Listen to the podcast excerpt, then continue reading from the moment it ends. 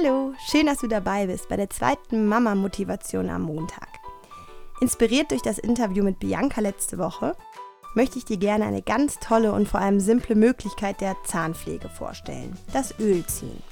Ich weiß noch, als ich das erste Mal davon gehört habe, ich fand, es klang komisch und ich wusste nichts damit anzufangen. Ölziehen ist eine Tradition aus dem Ayurveda. Du kannst durch das Ölziehen Krankheitserreger im Mund beseitigen. Es entgiftet, hilft bei rissigen Lippen, bekämpft Karies, stärkt dadurch Zähne und Zahnfleisch, bekämpft Mundgeruch und Ölziehen hält wohl auch die Zähne auf. Ein absoluter Alleskönner also. Zu meiner Morgenroutine gehört es leider nicht jeden Tag, da Ölziehen etwas zeitaufwendig ist. 20 Minuten sollte das Öl nämlich schon im Mund bleiben. Denn dann kann es antibakteriell auf die Bakterien einwirken, in den letzten Winkel deines Mundes gelangen und dort die Bakterien erwischen und die Zahnfleischtaschen säubern. Also so funktioniert's. Als erstes solltest du mit einem Zungenschaber oder einem Löffel den Zungenbelag auf der Zunge entfernen und dann circa einen Esslöffel Öl in den Mund nehmen. Ich nehme immer Bio-Kokosöl, ähm, aber es geht auch zum Beispiel Sesamöl. Das Öl, das ich nehme, verlinke ich dir in der Beschreibung zu dieser Podcast-Folge.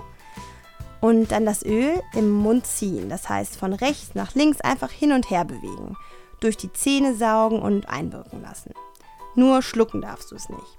Und nach circa 20 Minuten ist das Öl dann weißlich und dünnflüssig geworden. Dann spuckst du es in etwas Klopapier oder in ein Taschentuch und schmeißt es ganz normal in den Mülleimer.